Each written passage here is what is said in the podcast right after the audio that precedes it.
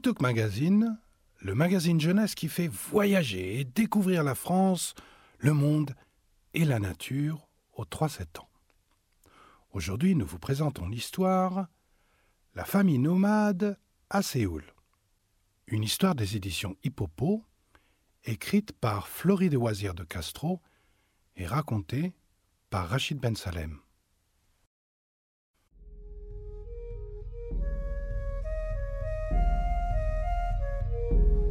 Aujourd'hui, la famille nomade visite le palais Gyeongbokgung. Un joli spectacle les attend. Des âmes en costume marchent avec de grands drapeaux et un tambour qui fait boum, boum, boum. Nora est toute contente, mais Lucien semble préoccupé. Que se passe-t-il, Lucien? demande papa. J'ai mal aux pieds, répond Lucien. J'ai oublié de mettre mes chaussettes. Tu as de la chance, Lucien, dit maman.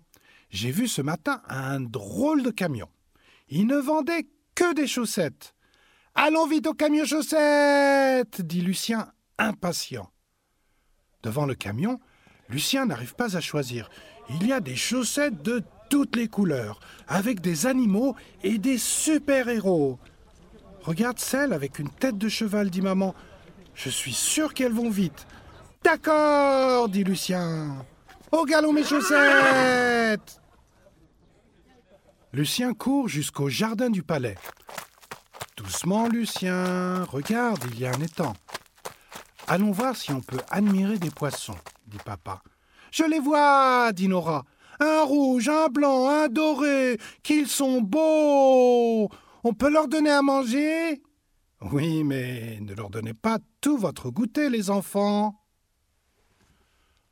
On a faim, on a faim crient en chœur Lucien et Nora après avoir nourri les poissons. Et si nous goûtions un barbecue coréen pour le déjeuner suggère papa. On peut faire cuire notre viande nous-mêmes. Au restaurant, il y a beaucoup de petits plats sur la table. Soudain, euh, papa fait une grimace et son visage devient tout rouge. Attention, certains plats sont très relevés, dit maman en riant. Papa boit un, puis deux, puis trois grands verres d'eau. Il sourit à nouveau. Même si ce n'est pas facile de manger avec les baguettes, Nora et Lucien adorent le barbecue coréen. Et voilà, c'est fini. Si vous avez aimé, abonnez-vous au podcast, mettez-nous 5 étoiles et un petit commentaire. On en a toujours besoin. Merci.